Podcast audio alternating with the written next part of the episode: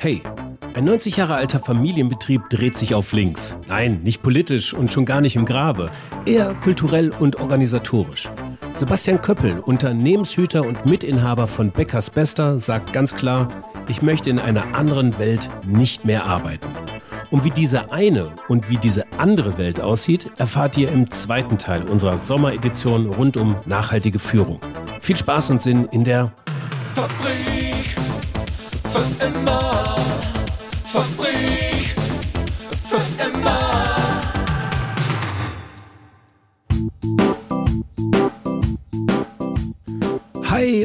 herzlich willkommen in der Gedankenkantine der Fabrik für immer. Mein Name ist Frank Schlieder, der Host dieser Podcast-Reihe und ich nehme euch seit nunmehr 63 Episoden mit auf Best Practices rund um eine nachhaltige Wirtschaft. Und in dieser 64. Episode ist mir was untergekommen, was ich vorher auch noch nicht hatte. Erstens kam mein heutiger Gast auf Durchreise zwischen Familien- und Arbeitsort bei uns vorbei und wir machten einen Spaziergang am Rhein entlang über zwei Brücken. Also eine Spaziergang-Podcast-Episode. Und ihr hört also allerlei Nebengeräusche, zum Teil kurzatmige Protagonisten, Verkehrslärm und einen weißen Porsche, der uns beinahe überfahren hätte. Also ist auch witzig, oder? Redest du über eine nachhaltige Wirtschaft und wirst vom weißen Porsche überfahren, oder? Gut, nichts passiert. Zweitens, der Faktor Sebastian Köppel. Familienunternehmer in vierter Generation. Seine Urgroßmutter Bertha Becker hat das Unternehmen im Jahr 1932 gegründet und Sebastian führt, oder besser gesagt hütet, wie er es vielleicht ausdrücken würde, die Geschäfte seit dem Jahr 2010. Und er möchte Beckers Bester in eine Selbstführung bringen, damit er, so das Zitat, die Kontrolle abgibt, die er ehrlich gesagt nie hatte. Das sagt ein Familienunternehmer in vierter Generation. Bemerkenswert, wie ich finde. Also, wir steigen gleich mitten ein in unseren Spaziergang. Aber bevor ich die Play-Taste zu dem Gespräch drücke, eine Sache noch. Und diese Idee kommt auch von Sebastian Köppel. Wir hatten das Gespräch bereits Ende März 2021 aufgenommen und es hat ähm, ein wenig gedauert, bis wir diese nachhaltige Führungsreihe hier aufgebaut haben. Ähm, Sebastian hört aber seit März regelmäßig in unsere Gedankenkantine rein und gibt mir regelmäßig direkte Rückmeldungen, also eine Art inhaltlicher Beirat via WhatsApp, Sprachnachricht. Und dazu möchte ich euch auch gerne animieren. Also Teil dieses inhaltlichen Beirats für uns zu werden, indem ihr, nachdem ihr eine Episode gehört habt, mir eine kurze Sprachnachricht schickt. Und da könnt ihr mir sagen, was euch gefallen hat und was nicht und äh, welche Gäste ihr euch vielleicht auch noch in diesem Kontext oder einem anderen wünscht. Das finde ich ganz gut, denn wir können diese Podcast-Reihe somit regelmäßig an euren Interessen fortentwickeln und nicht an euren Interessen vorbei. Diejenigen, die meine Nummer haben, können direkt loslegen und diejenigen, die sie noch nicht haben, können mir eine E-Mail schreiben. frank.fabrikfürimmer.com So, jetzt Spaziergang rund um Selbstführung. Wir sind im Kölner Rheinpark, irgendwo zwischen Tanzbrunnen und Zoobrücke, schon ein wenig außer Atem. Viel Spaß und Sinn. Selbst stehst du bei LinkedIn ähm, gar nicht als CEO, äh, geschäftsführender Gesellschafter oder sonst was drin, sondern du bist ähm, was genau? Also den Namen habe ich mir nicht gegeben. Ich hatte eher mein Team oder die Menschen um mich herum gefragt, was findet ihr denn passend? Weil Geschäftsführer Gesellschafter klingt einfach nicht passend. Also ich fühle mich, fühl mich nicht wohl damit. Ähm, das verheimliche ich nicht. Also das ist natürlich mein rechtlicher Status. Äh, ich will da auch nicht mit was anderem ko kokettieren, aber äh, das ist nicht meine Aufgabe im Unternehmen. Und äh, dann kam der Begriff Unternehmenshüter auf, aber weil es den auch schon im anderen Umfeld gibt. Also Unter Unternehmenshüter. Also quasi du bist Sebastian ist der Unternehmenshüter von Beckers Bester, richtig? Ja, das kommt daher, dass in der Welt äh, der Zusammenarbeit, in die wir rein wollen, also wir sind ja auf dem Weg dahin, aber wenn wir wirklich angekommen sind, äh, ist das meine verbleibende Aufgabe, auf die Kultur, nein, anders, die Kultur und die Struktur zu beschützen. Also sie gar nicht so aktiv mehr dann zu, äh, selber zu gestalten, Kultur sowieso nicht, da bin ich einer von vielen, aber ähm, auch die Strukturen, die wir jetzt gemeinsam aufbauen, dann zu schützen, dass nicht zum Beispiel äh, Machtansammlungen doch wieder bei einzelnen Personen entstehen, dass der, ja, so dieser Kernpurpose, äh, der mir wichtig ist, dass der nicht ausgehöhlt wird. Und deswegen passt, finde ich, der Titel Sehr, sehr gut. Also wir sind da jetzt nicht wie Tesla unterwegs mit äh, irgendwelchen Spacing-Namen, aber wir, äh, wir haben eben, oder für mich ist das auch deutlich geworden und das sehen mehr und mehr Leute so, dass da die Bezeichnungen sehr, sehr wichtig sind. Ähm, ist auch spannend, wie sich im Unternehmen der Prozess hin zum Gendern, das haben wir alle erst sehr schwierig gefunden aus verschiedensten Gründen äh, und immer mehr machen es jetzt aus Überzeugung und das geht bei anderen Namen weiter. Ich finde nichts schlimmer als den Begriff Personal. Aber auch Mitarbeitende ist auch nicht wirklich angenehmer. Äh, Also das Wort selber, sie arbeiten mit, aber was wir darunter verstehen, ist immer eine untergeordnete Person. Auszubildende, das sind ja alles Begriffe, die aus einer sehr technischen Welt irgendwo auch kommen. Und da legen wir mehr und mehr Wert drauf, da Alternativen für zu finden. Zum Beispiel, welche Alternativen habt ihr da schon gefunden? Also äh, nach außen übersetzen wir trotzdem, weil in der Anzeige bewerben sich einfach viel weniger Leute, wenn wir eine ZukunftsgestalterInnen suchen oder, oder Das wäre die Auszubildende. Nein, Zukunft, äh, äh, auch eine schöne Idee. Äh, bei Auszubildenden haben wir es noch nicht geändert, weil äh, da durch unsere Liebe zur Imkerei das Thema Azubine einfach noch sehr beliebt ist. Aber nein, die Zukunft, der, die ZukunftsgestalterInnen sind die KollegInnen äh, in der Personalabteilung, die wir dann heute als äh, da People and Culture benennen. Marketing ist bei uns nicht mehr Marketing, sondern Kultur und Kommunikation. Und das sind nicht nur Worte, hinter denen wir uns verstecken, sondern genau umgekehrt. Zuerst mal angedacht, eigentlich müsste das anders heißen. Ja, aber das sind wir noch nicht. Aber der Samen ist gesät. Und dann kamen irgendwann die Betroffenen, die Personen, die da selber arbeiten und haben gesagt, so, jetzt fühlen wir uns wohl damit, jetzt wollen wir das ändern. Ähm, und so haben wir dann neue Begriffe. Und Auszubildende wäre dann irgendwann Lernende. Das sind wir auch nicht. Das gibt schon zig Unternehmen, die das auch sehr lange machen. Aber es ist eben was anderes, ob ich selber aktiv lerne oder passiv auszubilden bin. Ja. Das ist ein anderes Zum- Menschenbild. Zum Beispiel Götz, Götz Werner, ne? Äh, Gründer von DM, der äh, viel von Lernlingen gesprochen hat. Genau, äh, wir sind da mehr von der Firma Tegut äh, äh, beeinflusst und, und auch Alnatura, aber genauso DM. Das sind in der Tat die Firmen, die, äh, also ich, weil du jetzt auf die Person, ich kenne, habe Herrn Werner einmal erlebt, so dass ich mich an ihn erinnern kann, aber er sich sicherlich nicht an mich. Ähm, aber das sind genau die Unternehmen, die auch eine Wertbildungsrechnung machen, zum Beispiel, was wir auch demnächst einführen wollen. Also äh, das ist genau so die Denkrichtung, aus der sie kommt. Und in der Tat, die Biografie von Herrn Werner hat mich da sehr geprägt, weil dieses Thema, wie wichtig Bezeichnungen und Worte und Sprache sind. Ihr habt auch einen, ihr habt auch keinen kaufmännischen Leiter, ihr habt einen kaufmenschlichen Leiter. Nein, oh Gott, um Gottes Willen. Nein, also genau diesen Begriff wehrt nicht nur er sich intensiv. Also wir wollen das den Begriff kaufmännisch wirklich äh, wegkriegen, weil wir haben ja auch genauso Kauffrauen. Ähm, äh, die Stelle wird es ja auf Dauer nur noch nach außen geben als Rolle, aber äh, wir wollen auch da äh, die Führung ähm, oder die Hierarchie aufbrechen. Aber CFO passt nicht und kaufmenschlich ist dann doch irgendwie äh, Das hört sich nach Sklavenhandel an, oder? ja, also äh, auf jeden Fall wirklich komisch. Im, Nu- Im Notfall ist das eben die Finanzverwaltung oder, oder me- meinetwegen dann doch der Meister der Münze. Das ist alles besser. Der Meister, die Meisterin der Münze. In dem Fall ist es ein Mann. Aber äh, nochmal, also die Theorie oder auch die Praxis dahinter ist ähm, Worte formen Taten. Ähm, bisschen in so eine Richtung gehend. Am Anfang stand das Wort, äh, ganz wichtig. Ähm, erstmal auf diese genderneutrale Sprache zu achten. Jetzt könnte ich mir, jetzt vielleicht bin ich ein bisschen voreingenommen, ja. Also ihr seid natürlich ein 90 Jahre alter ähm, Familienbetrieb bei Göttingen in der Mitte Deutschlands. Ich würde mal sagen, Genderneutralität ist da vielleicht nicht zwangsläufig entstanden. Was, also wie ist das, wie hat das so angefangen? Also bist du da irgendwann reingeplatzt, hast gesagt, wir müssen jetzt alles anders machen ähm, und äh, wie konntet ihr das implementieren erstmal? Erstmal jetzt mal nur die Rhetorik, mal von dem anderen reden wir gleich noch, aber ähm, das genderneutrale Sprechen und wie setzt sich das da fort?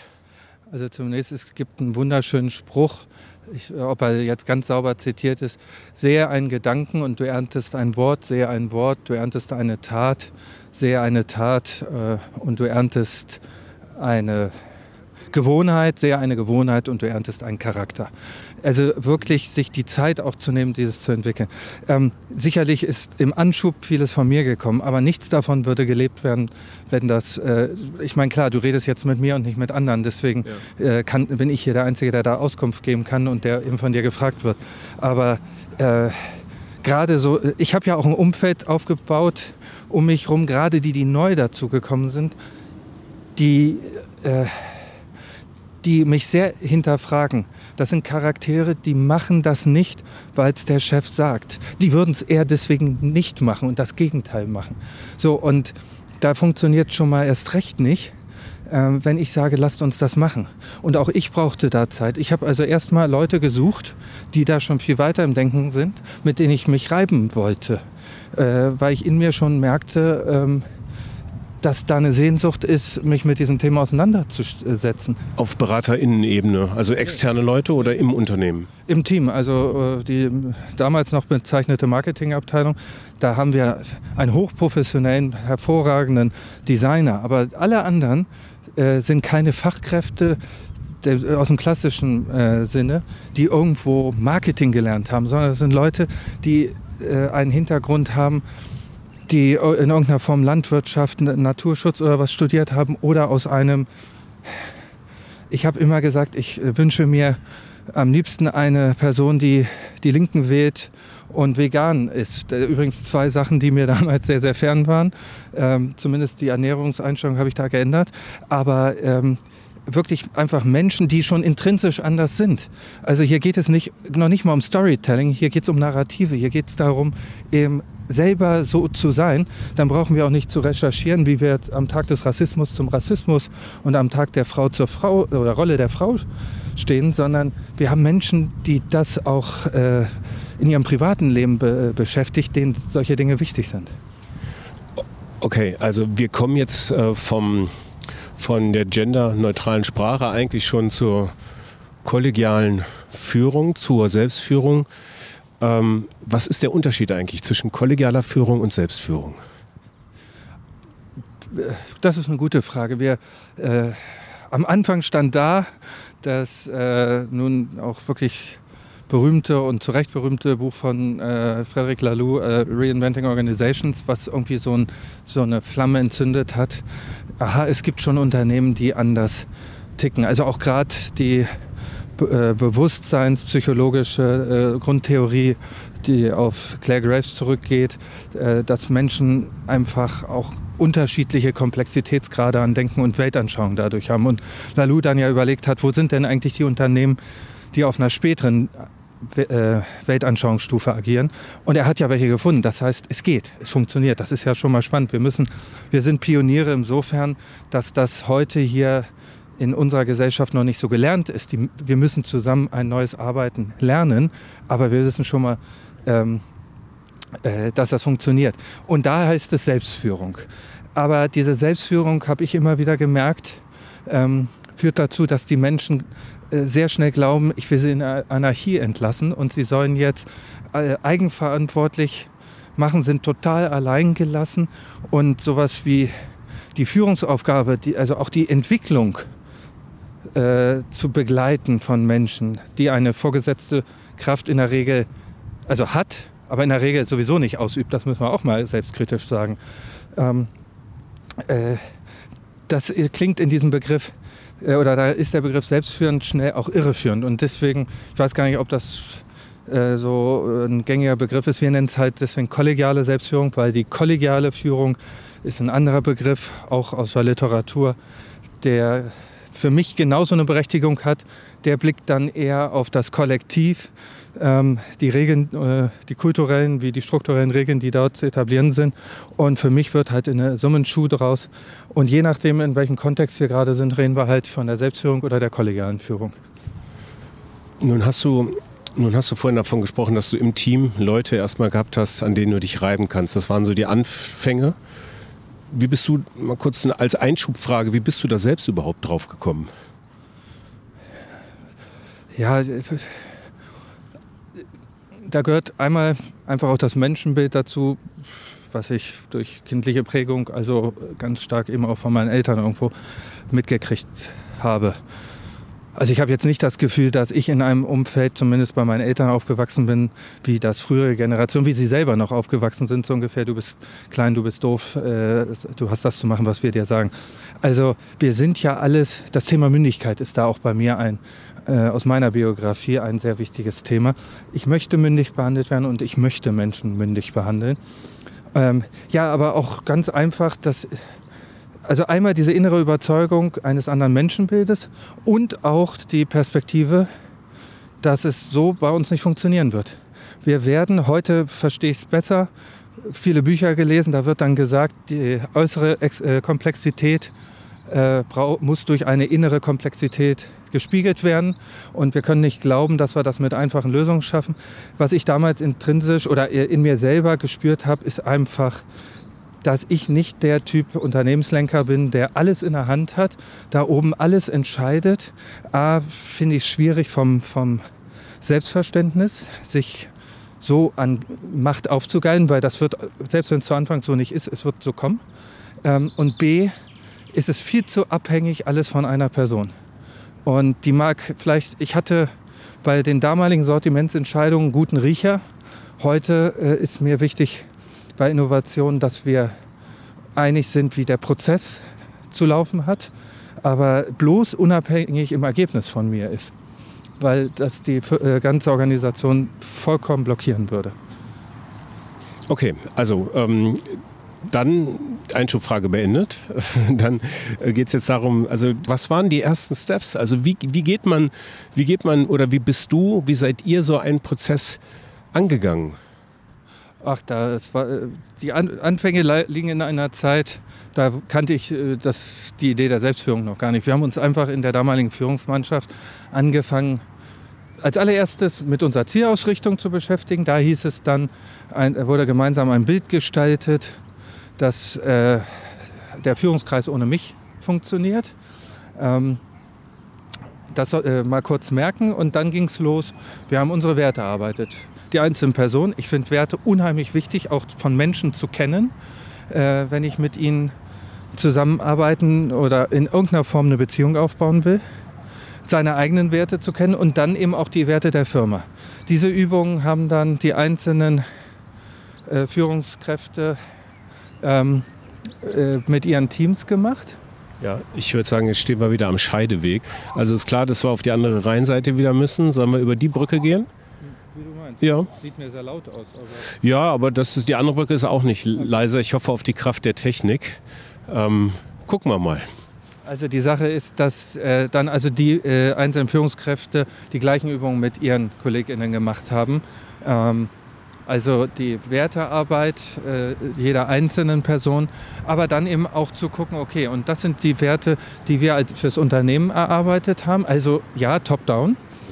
Ähm, schaut mal, wie die, äh, und dann wurden eben Diskussionen geführt, wie werden die heute schon gelebt oder eben nicht. Das ist natürlich auch nicht alles schön, was da rauskommt, aber wichtig. Und ähm, ja, dann ging es den nächsten Schritt.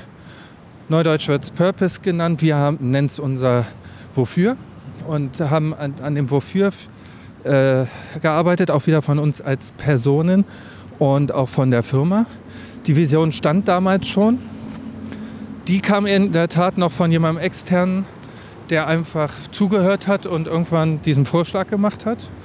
Äh, ja, und dann kam eigentlich der Punkt, wo ich merkte, dass die Führungskräfte das nicht mit der gleichen Begeisterung an ihre Teams weitergeben, wie ich an sie. Und dann fiel mir eben auch so ein bisschen meine Arroganz auf, so nach Motto, nur weil ich jetzt meine etwas erkannt zu haben, weil ich weiß ja auch nicht, ob es richtig ist. Es fühlt sich für mich richtig an. Äh, und es, ich trage die Verantwortung und eben auch das Risiko. Also habe ich mich für den Weg entschieden. Aber weil ich auf meinem persönlichen Entwicklungsweg an dem Tag oder zu dem Zeitpunkt dort angekommen bin, kann ich das nicht von den anderen erwarten. Und äh, habe auch unterschätzt, und das ist, was ich vorhin meinte mit auch Persönlichkeitsentwicklung und auch Lebenserfahrung. Ich habe vollkommen unterschätzt, was das eigentlich für eine Aufgabe für die betroffenen Führungskräfte war, die ja gleichzeitig sich Sorgen um ihren Job, um ihre Zukunft machten. Und dann sich aber so einem Prozess so öffnen sollten, dass sie ihn selber gestalten. Und das war dann eigentlich die Geburtsstunde, wo der Berater, also wir arbeiten mit einem externen Berater zusammen. Warte mal ganz schnell beim Berater, hören wir mal kurz auf. Ich mache jetzt hier mal eine Pause, weil das macht keinen großen Sinn hier. Das wird später beim Hören nicht viel Spaß machen.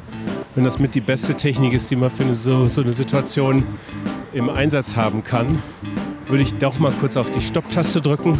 Wir gehen über die Brücke, erzählen dann gleich weiter und setzen beim Berater nochmal an. Sollen wir es so machen? So,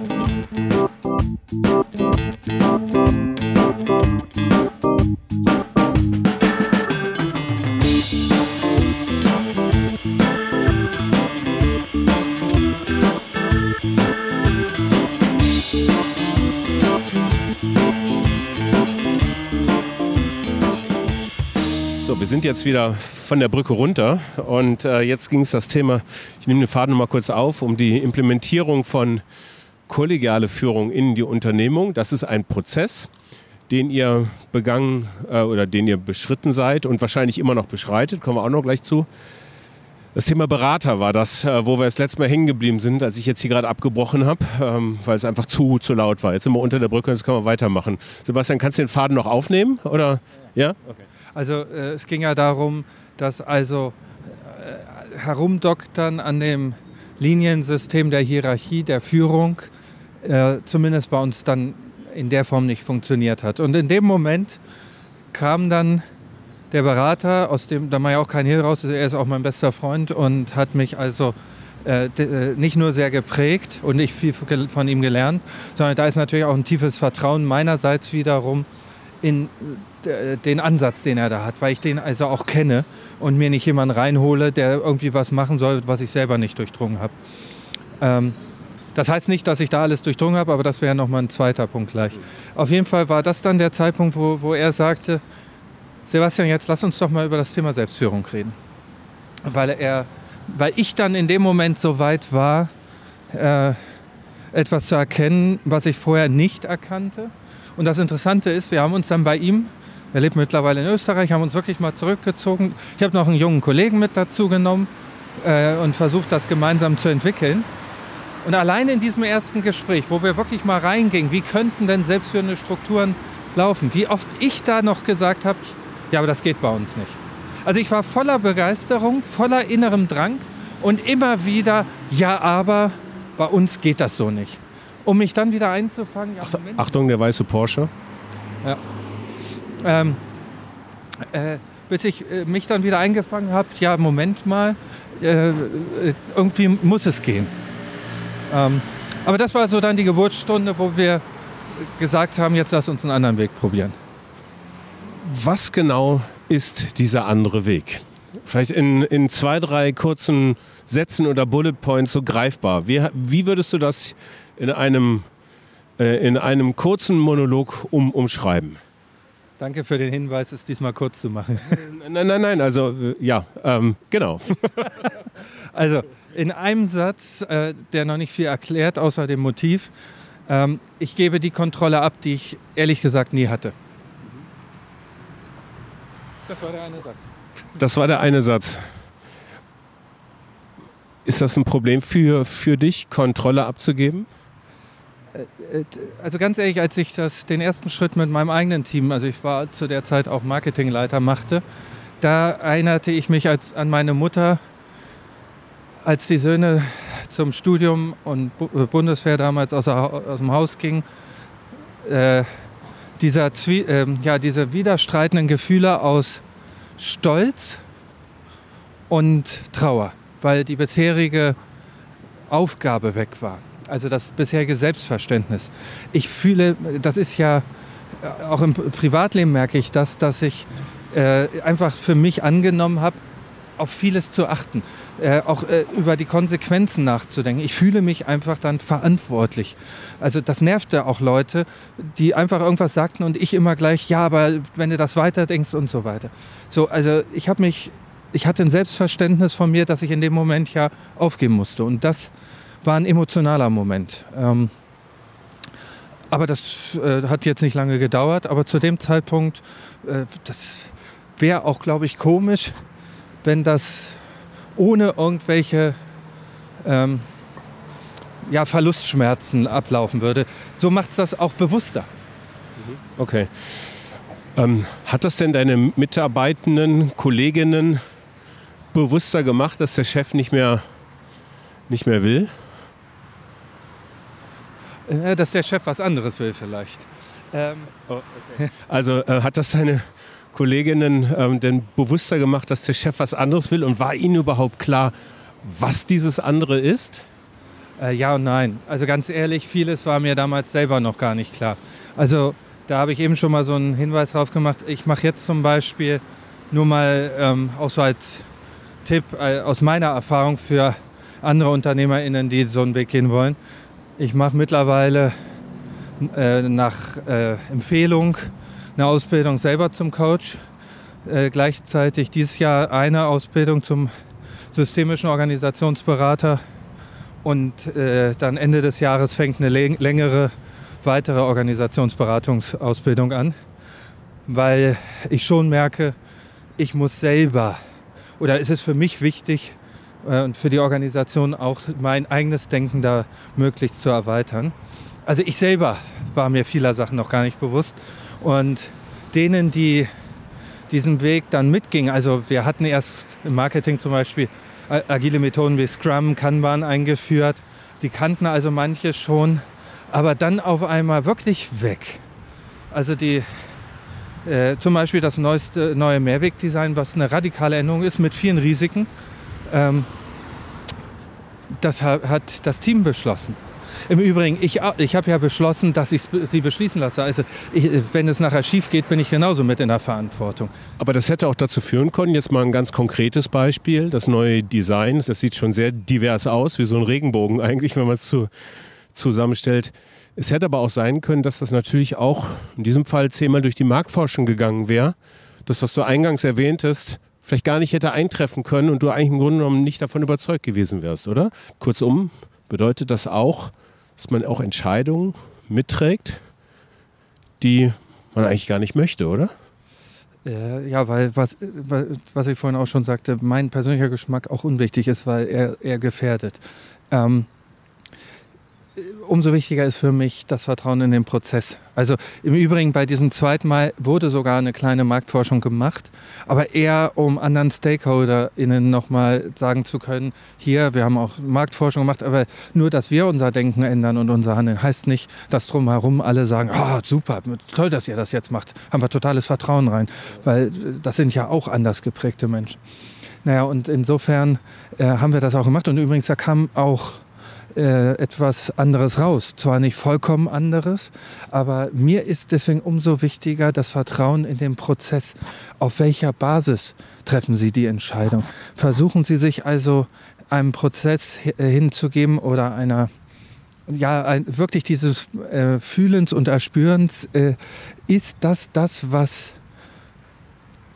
äh, in der Komplexität äh, dessen, was wir bewirken wollen, das Richtige ist. Also nicht, nicht so aus dem Bauch raus, ich finde das gut, deswegen mache ich es. Also sich schon sehr intensiv auf einen Prozess einzulassen, sich, auch wenn das jetzt spi- spirituell klingt, irgendwo mit diesem Wesen, Beckers Bester, mit dem, was uns wichtig ist, in die Welt zu tragen, äh, zu verbinden. Ja, und dann kann natürlich ein, ein Design jetzt nicht die Welt verändern, aber bei uns war es ja so, dass wir eine ziemlich heteronormative Familie dort abgebildet haben und gesagt haben, so wollen wir das nicht mehr machen. Und da ist diese äh, Regenbogenfarben äh, also wir sagen ja auch, unsere Lieblingsfarbe ist bunt und jede Packung, jede Flasche hat dann ihre eigene Farbe, kommt ja nicht von ungefähr. Und das meine ich damit, das ist jetzt nicht von jeder und jedem bei uns der persönliche Geschmack, dass wir sagen, das sieht schön aus. Aber alle sind sich einig, das ist gut. Wo sind denn da die größten Hindernisse auf diesem Weg? Das hört sich so nach ähm, viele Meetings an, viele Diskussionen, ähm, viel Findung. Zum einen in den Entscheidungsprozessen, aber auch in den hierarchischen Strukturen. Nee, da sind wir mittlerweile so flach ähm, und da sich alle, also in Summe ist das Thema, wie wollen wir Entscheidungen treffen, wie wollen wir Innovationen entwickeln, das ist noch ein unheimlicher Lernprozess, sich in so eine ja, Geistes- und Stimmungshaltung zu bringen, wie ich es eben versucht habe, mal kurz zu umreißen.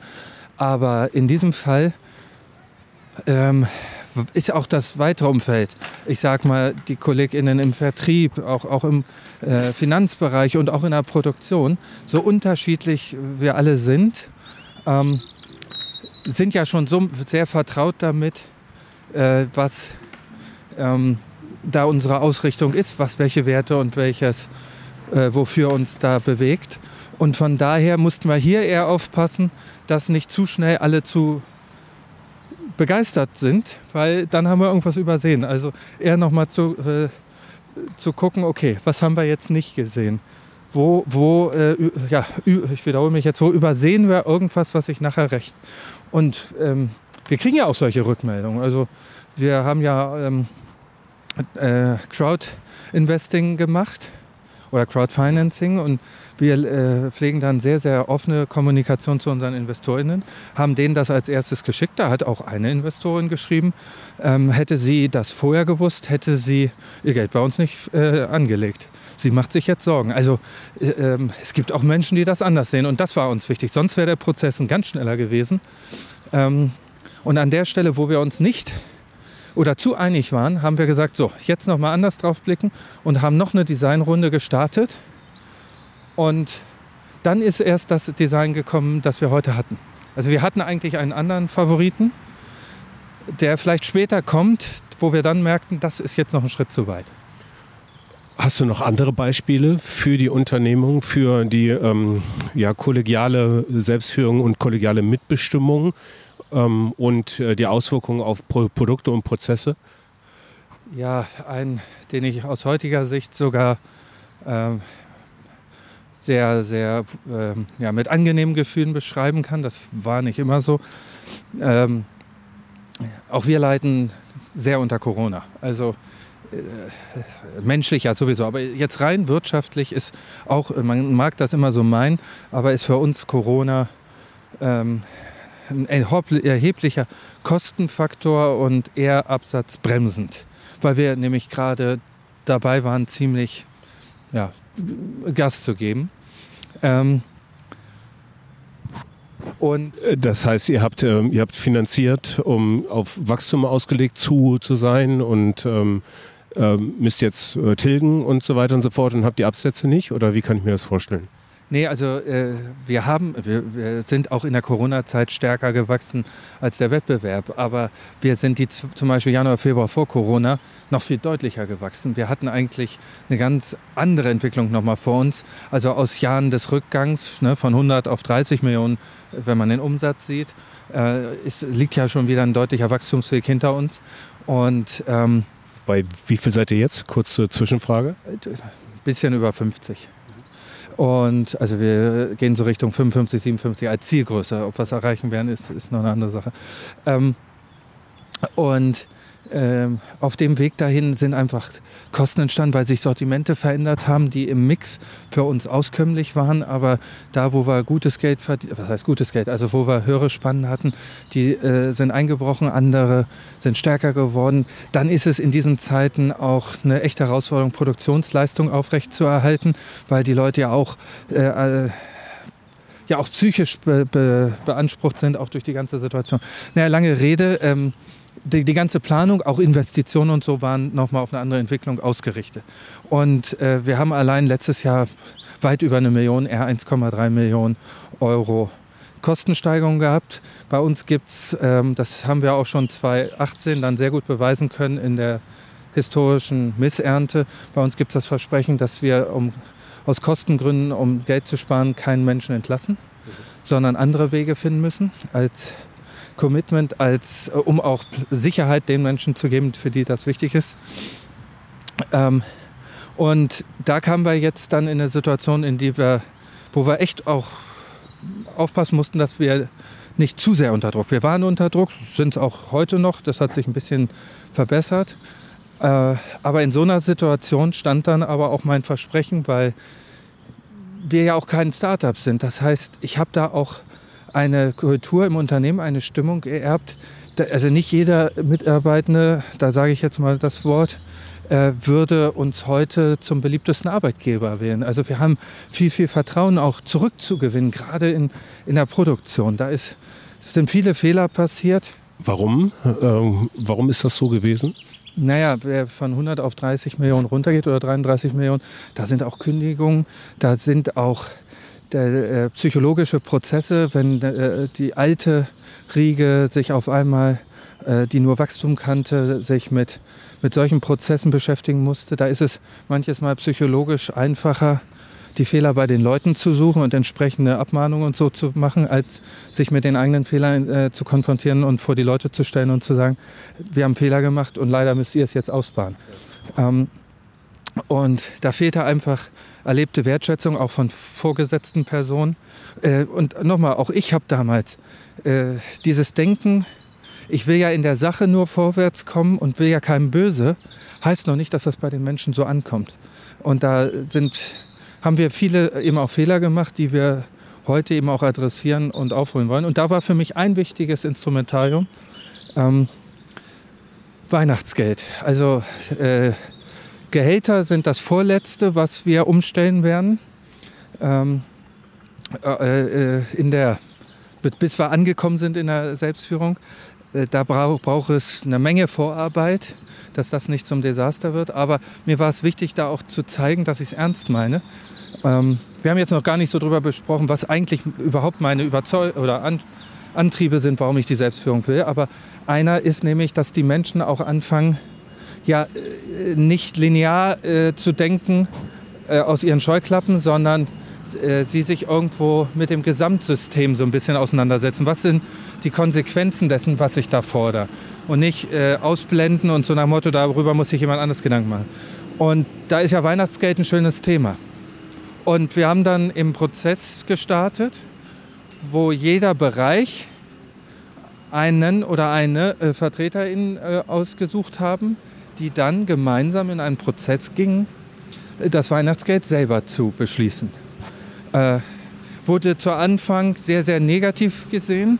Ja, ihr wollt ja nur, dass wir für euch jetzt die negative Entscheidung treffen und so. Ähm, das sage ich jetzt mal so ein bisschen polemisch, weil ich das auch verstehen kann, weil die Art, wie ich ihn angegangen bin, im Prozess, wie ich die Leute darauf vorbereitet habe oder eben nicht, äh, leider auch erstmal zu Unbehagen geführt haben. Und übrigens gerade so ein Weg in die Selbstführung geht gar nicht ohne Fehler. Da gibt es keinen Weg, der nicht irgendwo auch mal wehtut. Ähm, da sind die, also durch einen sehr intensiven Prozess, äh, in dem ich mich auch nicht eingemischt habe. Äh, ich war bereit, alle Konsequenzen zu tragen, äh, je nachdem, was sie entscheiden. Und das Schöne war, Sie haben jetzt gerade eine Sitzung gehabt, weil Sie sich gesagt hatten, einen Teil wollen wir gleich beschließen, einen Teil wollen wir abwarten, wie das Jahr gelaufen ist. Und auf einmal kam die Anfrage, machen wir das nächstes Jahr denn wieder so?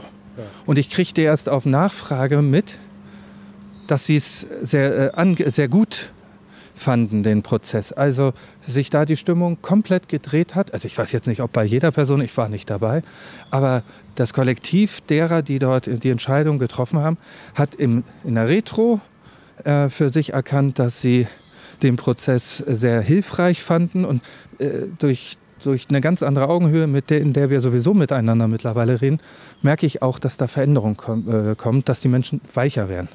Ist denn am Schluss dann mehr oder weniger Weihnachtsgeld insgesamt ausgezahlt worden? Ähm, das ist eine gute Frage, weil ich nicht weiß, wie wir entschieden hätten. Habe ich denn auch gesagt? Ich, äh, also ich habe, denke ich, oft genug gezeigt, dass ich bereit bin, unangenehme Entscheidungen zu treffen, mal, wenn sie in meiner Verantwortung liegen.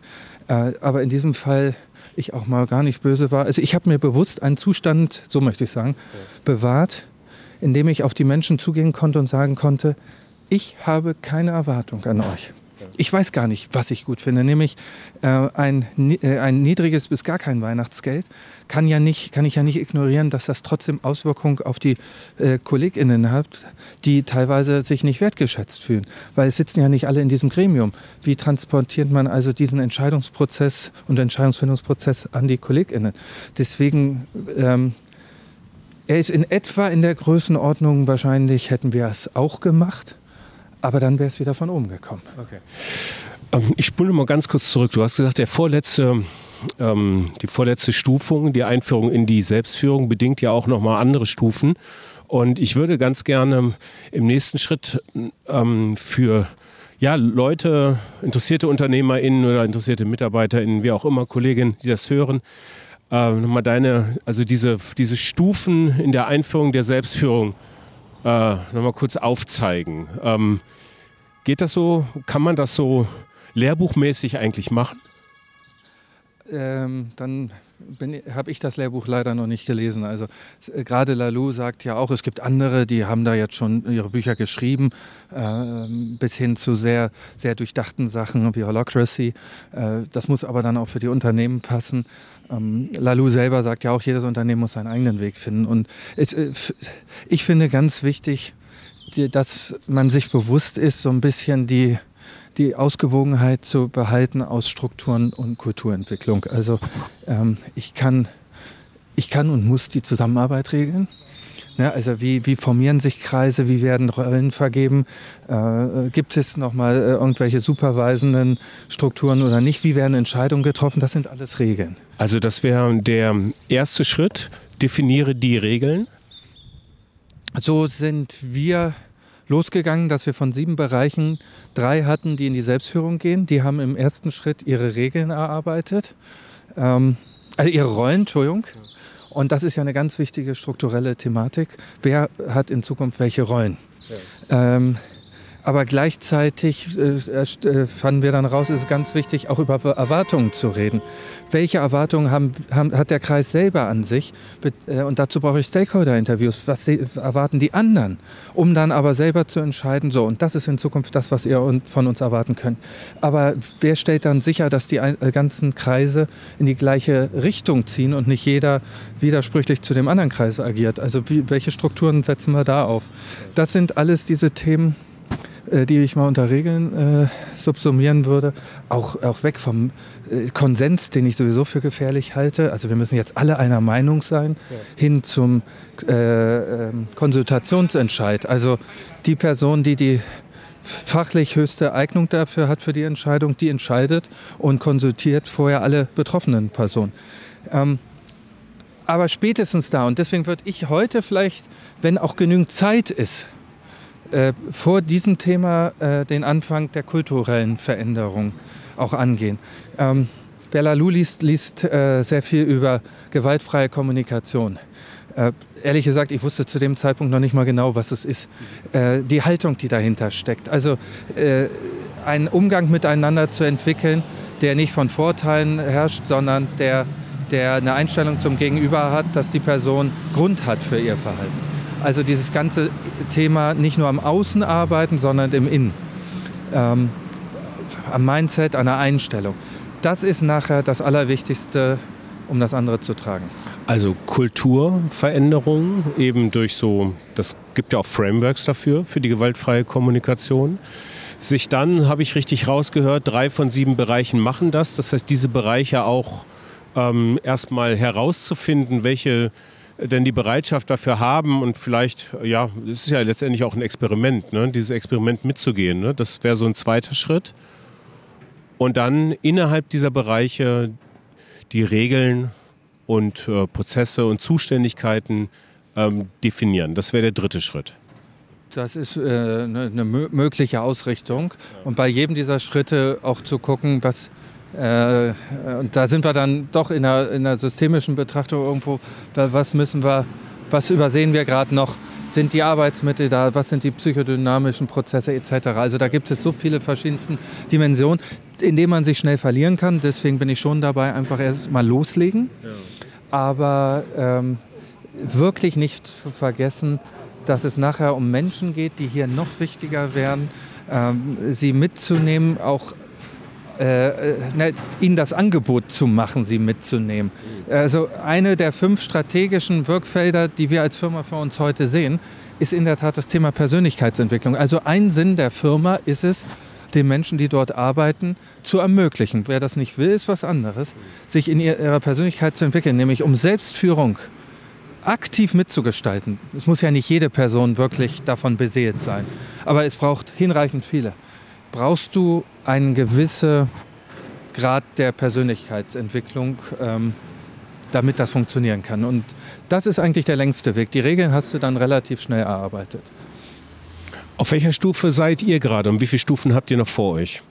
Ja, wie, wie gesagt, es ist ein, ein ziemliches Fließen. Also äh, wir haben uns auf den Beginn einer Reise gemacht und ähm, uns auch so ein bisschen dem Strom der Veränderung da äh, preisgegeben, um, um dann eben auch zu agieren, was, was ja einer Definition von Agilität übrigens auch, glaube ich, ganz nahe kommt. Äh, also rein zahlenmäßig sind drei von sieben Bereichen jetzt in der aktiven Umstellung. Gerade jetzt diese Wochen präsentieren sie vor dem sogenannten Strukturkreis. Da sitzen VertreterInnen aus jedem anderen Bereich. Ähm, ihre Ausrichtung, ihre Rollen, ihre Erwartungen an sich, um dort im gemeinsamen äh, Prozess zu beleuchten, gibt es, also A, sicherzustellen, dass nicht bei einzelnen Personen zu hohe Machtanhäufungen kommen, nämlich indem ich äh, meine Macht äh, aufgebe, entsteht ja erstmal ein Vakuum und entweder füllen das Einzelpersonen, die Eigeninteressen haben, ähm, oder es werden sogar Personen genötigt, weil andere es nicht wollen. Auch die Prozesse kann es geben, dass also Macht geschoben wird zu einzelnen Personen. Und da wollen wir als Strukturkreis drauf achten. Ähm, äh, und wie, wie wollt ihr auch diese kollegiale Führung, das sollte man auch nicht vergessen, dieses sich gegenseitig bei der Entwicklung zu helfen. Ähm, klassische, äh, wie wollen wir auch mit Feedback umgehen, wie wollen wir mit Konflikten umgehen. Wir äh, werden jetzt auch parallel mehrere KollegInnen zu internen ja, Mediatoren, Moderatorinnen und ja, BeraterInnen ausbilden, um diese Prozesse zu begleiten. Sonst sind die Menschen überfordert. Genau, wir können hier, glaube ich, auf der Straße einfach bleiben. Und da sind wir also jetzt bei drei von sieben. Aber die große Herausforderung, wie wollen wir diese Transformation wirklich langfristig erfolgreich gestalten, also wirklich ein anderes Denken entwickeln und nicht mehr das, weil auch heute sind viele noch sehr geprägt, Pläne zu machen, ähm, äh, anhand irgendwelcher äh, Tools, die aus der Betriebswirtschaftslehre kommen, sich zu überlegen, wie können wir jetzt eine Strategie entwickeln und so. Das sind alles Dinge, die in diese Welt auch nicht mehr passen. Ja. Und dann muss man es konsequent, ganzheitlich leben. Ähm, was ist das Ziel dieses ganzen Prozesses? Die eine Frage, ich erinnere mich da an einen Ausspruch, an ein Buch von Professor Dr. Ähm, Hermann Simon, ähm, äh, von Simon Kucher und Partner, ne, einer der Managementberatungen. Und er sagte, der Gewinn des Unternehmers ist das eigentlich das sozialste Instrument, was man haben kann. Und, und ich meine, den muss man ja schon noch machen, oder? Da können wir erstmal diskutieren, was der Gewinn ist. Ähm der Gewinn im Sinne von Professor Dr. Hermann Simon ist das, was übrig bleibt nach Abzug von Umsatz und allen Kosten, die damit zusammenhängen im Unternehmen verbleiben. Das ist das, was tatsächlich am Schluss noch am Konto übrig bleibt. Und das ist in Deutschland gar nicht viel. Im Welt, also, also ist glaube ich so ungefähr um die zwei, drei Prozent oder so. Das, was wirklich am Schluss dann noch hängen bleibt. Ja, äh, okay, mit dem letzten hast du es dann doch eingehängt, was auf dem Konto bleibt. Ähm, nämlich, ich würde schon genau das davor insofern in Zweifel stellen, ziehen. Äh, ich habe gesagt, äh, DM und Alnatura zum Beispiel sind Unternehmen, die schon lange eine sogenannte Wertbildungsrechnung machen. Äh, da wird eher abgestellt darauf, welche Wertschöpfung erfolgt durch das Unternehmen. Ich sage es jetzt mit meinen Worten, so wie ich es bisher rudimentär verstanden habe oder was für mich der Charme daran ist. Aber die Gewinnverteilung kann man ja noch hinterfragen. Ich will damit sagen, du hast eben gesagt, äh, Abzug aller Kosten. Was ist denn mit Lohn und Gehalt? Das ist klassisch eine Kostenart, aber in der Wertbildungsrechnung äh, sind es Einkommen. Weil selbst wenn wir keinen Gewinn im klassischen, äh, äh in der klassischen Sicht erzeugen würden, äh, generieren wir 6 Millionen Euro die der Gesellschaft zugutekommen in Form von Lohn und Gehältern. Das ist eine sagenhafte Leistung. Also selbst wenn der Unternehmergewinn der monetäre bei Null wäre, ist ja trotzdem eine, eine, enorme Leistung. Und mein Anspruch ist natürlich, wir wollen auch weiter Gewinn machen. Wir haben auch für uns festgelegt, Wachstum ist immer noch ein Ziel. Wir wollen mehr und mehr zur Social Company werden. Also auf keinen Fall Gewinn um jeden Preis. Aber äh, das, was ich für mich als äh, Reichtum sehe, ist ja, dass wir Teil eines gesellschaftlichen Wandels sein wollen, dass wir Verantwortung übernehmen. Ich bin, und das sage ich schon seit zwei, drei Jahren, also eher so aus dem Bauch heraus, äh, schon länger der Meinung, dass Unternehmen mehr und mehr ähm, unter Beweis stellen müssen, welchen Wert sie für, für die Gesellschaft bringen. Kein Mensch hat das Interesse, Sebastian Köppel reich zu machen. Das ist auch nicht die Aufgabe von irgendwelchen Menschen. Und auch wieder da, was heißt reich zu sein? Ja, wir wollen am Ende unsere Finanzmittelsituation äh, weiter entschärfen, damit wir resilienter werden, auch monetär gesehen, dass wir nicht so krisenanfällig sind, ähm, dass wir vieles bewirken können. Und ja, die Stakeholder, äh, die an diesem Unternehmen noch monetäre Interessen haben, die sollen auch insofern bedient werden. Also da geht es jetzt auch nicht darum zu sagen, okay, weil wir jetzt die Welt anders sehen, liebe Banken äh, und ähm, Investoren etc., seht ihr das mal anders? Also mit Investoren meine ich Crowdfinancing.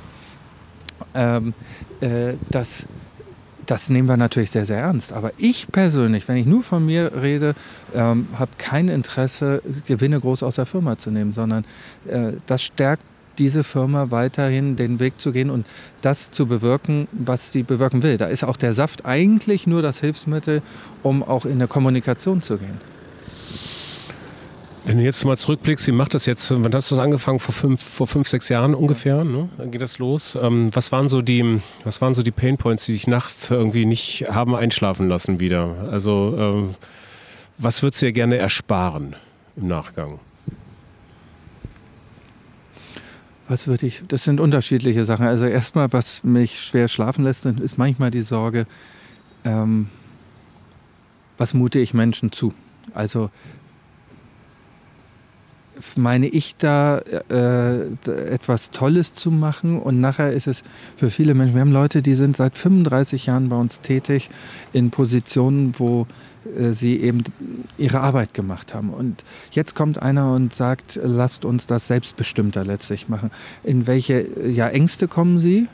Und in der Konsequenz, was ist, wenn das alles scheitert? Für mich gibt es keinen Zurück. Ich möchte in einer anderen Welt nicht mehr arbeiten. Das ist für mich aus verschiedensten Beweggründen so lange undenkbar, solange ich es mir auch erlauben kann, ohne dass meine Familie äh, sich eben kein Haus mehr leisten kann oder keine Wohnung. Ähm, das sind die Themen. Ja, es gibt auch äh, im operativen Geschäft immer wieder Sachen, die mir echt Sorgen machen, äh, auch gerade jetzt. Aber auch das sehe ich mittlerweile entspannter, weil ich an diesem Weg eben auch letztlich so denke. Was hätte ich mir gerne erspart? Ähm, ja, irgendwie gehört das alles zu dem Weg dazu. Ne? Also das waren sicherlich einige auch sehr bittere Erfahrungen, aber ähm, ich wüsste nicht, was heute wäre, wenn wir da eine von rausnehmen würden. Was sagen deine Kolleginnen dazu? Ich meine, wahrscheinlich jeder was, jede was anderes. Fragst du selber. Also, das werde ich machen. Gerne, gerne. Also da gibt es natürlich kritische Stimmen, ähm, die wir auch zulassen. Auch wir haben alleine am Wochenende eine hochintensive Diskussion auf unserem internen äh, Intranet äh, gehabt, äh, weil wir in der Produktion gesagt haben, die sollen genauso einen Kaffeevollautomaten haben wie da, wo Kundinnenverkehr ist, aber mit einer Bedingung. Ähm, wo es bisher nur Kaffee gab, gibt es also jetzt alles. Äh, Latte Macchiato, Cappuccino, Espresso, alles. Aber äh, die Milch, die eingesetzt wird, ist Milchalternative.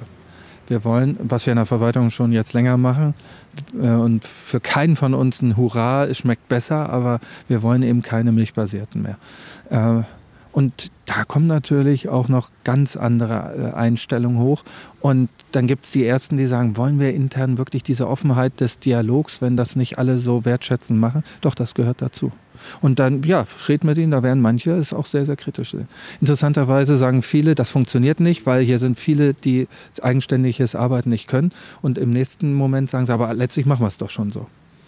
Also ich bin fest überzeugt, da ist viel mehr in uns allen, als viele gerade sehen. Was ist mit den Kolleginnen, die, die dann nicht mitgemacht haben oder nicht mitmachen wollten? Was ist mit denen passiert? Ähm, ich überlege gerade, das ist äh, auch, auch ähm, umfassend äh, und nicht nur die, die äh, vermeintlich schöne Antwort sage. Also es verlassen natürlich Leute das Unternehmen. Das sollte auch ganz bewusst eingeplant werden. Also wenn ich es ganz provokant sage, Für mich gibt es zwei Kern, Kerne. Äh, wenn ich unsere Vision, unser Wofür alles in einen Satz bringe, ist es Wertschätzung für Mensch und Natur. Ähm, das ist das eine. Die Wertschätzung für Mensch und Natur als, als äh, gro große Ausrichtung und das Prinzip der Selbstführung.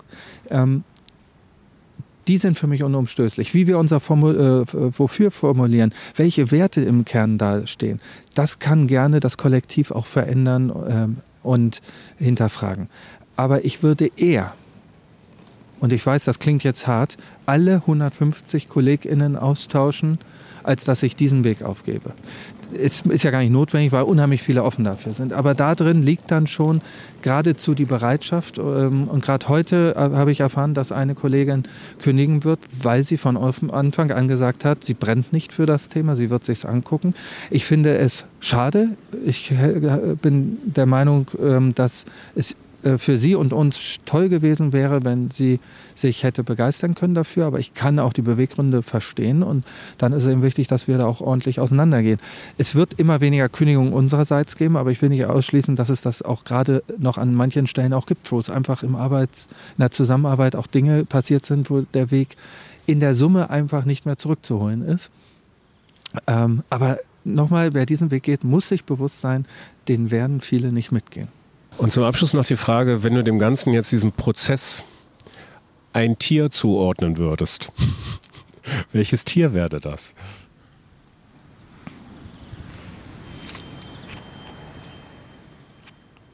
Da hast du mich jetzt. Diesen Prozess einem Tier. Das ist letztlich irgendein Tier, das in mehreren Metamorphosen sich entwickelt. Also Schmetterling, wäre sowas. Darf ich zum Schluss noch einen eigenen Gedanken noch rein? Sehr, sehr gerne. Weil ich vorhin ja ein paar Mal sagte ähm, oder andeutete, dass es für mich verschiedenste Gründe gibt, ähm, warum ich überhaupt selbstführungsüberzeugt bin. Und ich habe eins angedeutet, auf dieser organisationalen Ebene ist es das Thema, die Komplexität der Realität auch abzubilden. Also Agilität. Äh, auf der individuellen irgendwo das Menschenbild. Aber da kommt auch schon rein, ähm, dass wir aus der Salutogenese auch wissen, dass Menschen, äh, da muss man nur mal Professor Hüter sich anhören, auch dann gesünder sind, wenn sie das Gefühl haben, dass sie ihr Leben auch mehr selbstbestimmt gestalten. Aber was ich heute unheimlich wichtig finde, ist das Thema gesellschaftliche Transformation. Wie sollen Menschen in einer Gesellschaft teilhaben an einem Wandel, wenn sie durch ihr Schulsystem, durchs politische System und durch ihren Beruf ständig entmündigt werden? Ständig ihnen vorgelebt wird, und das machen unsere Parteien ja auch, gerade auch, äh, nicht nur die Regierenden, aber leider auch die, und dann gibt es ähm, sogenannte Alternativen, die alles sind nur nicht das, die den Menschen ja suggerieren, komplexe Probleme können wir mit einfachen Ideen, mit einfachen Lösungen begegnen. Und wenn jemand auch im Beruf das lernt, so nach dem Motto, ich muss ja nur machen, was ein anderer mir sagt und mich nicht groß damit auseinandersetzen, was das, die Konsequenzen meines Handelns sind. Selber Entscheidungen zu treffen, wo ich mir überlege, was bedeutet das? Äh, das prägt ja. Und Menschen, die das wieder lernen, in systemischen Zusammenhängen darzudenken, die werden sich auch als BürgerInnen und wenn es nur als Familienmütter und Väter äh, anders verhalten. Und da sehe ich eben gerade für uns als Unternehmen eine unheimliche Pflicht und Verantwortung, diesen gesellschaftlichen Wandel eine Chance zu geben in die richtige Richtung. Was immer die Richtung ist, das muss ja nicht mein richtig sein. Äh, auch da wieder, aber der Prozess ist das Wichtige, wie wir äh, zu dem Ergebnis kommen, wo, uns unsere, äh, wo es auch unsere Gesellschaft hinbringt. Sebastian, vielen Dank, dass du dir die Zeit genommen hast für diesen Spaziergang ähm, rund um Beckers Bester und ähm, Selbstführung, kollegiale Führung. Und ähm, ich wünsche euch alles Gute auf diesem Weg. Ähm, wir werden es verfolgen. Auf bald. Ja, gerne auf bald. Hat mich sehr gefreut. Danke. Ja, da war ja einiges dabei in diesem Gespräch. Also vielen Dank, Sebastian, für ähm, diesen Spaziergang an dieser Stelle nochmal. Wir hatten vor ein paar Tagen nochmal miteinander gesprochen und Sebastian sagte, ja, mittlerweile hat sich auch einiges getan in einem Unternehmen im Wandel. Im Grunde genommen könnte man eigentlich das Gespräch nochmal neu aufnehmen und neue Sachen zu erzählen. Und vielleicht machen wir das äh, zu einem späteren Zeitpunkt nochmal. So, in der nächsten Episode unserer kleinen Sommerferienreihe rund um nachhaltige Führung haben wir endlich mal eine Frau und Lena Marbacher von Neue Narrative, ein Medienverlag, innovativ wie er ist, der in Verantwortungseigentum und selbst geführt schon äh, gegründet worden ist, frage ich zuallererst mal, warum ich eigentlich mit dem Begriff Führung immer irgendwas Männliches verbinde. Und Lene hatte da ein paar passende Antworten parat und ich freue mich umso mehr mit ihr dieses Gespräch über Selbstführung und nachhaltige Führung bei Neue Narrative zu sprechen. Das gibt's in der nächsten Episode. Bis dahin viel Spaß und Sinn in euren Tagen und weiterhin viel Spaß und Sinn mit der Fabrik für immer. Ciao. Fabrik für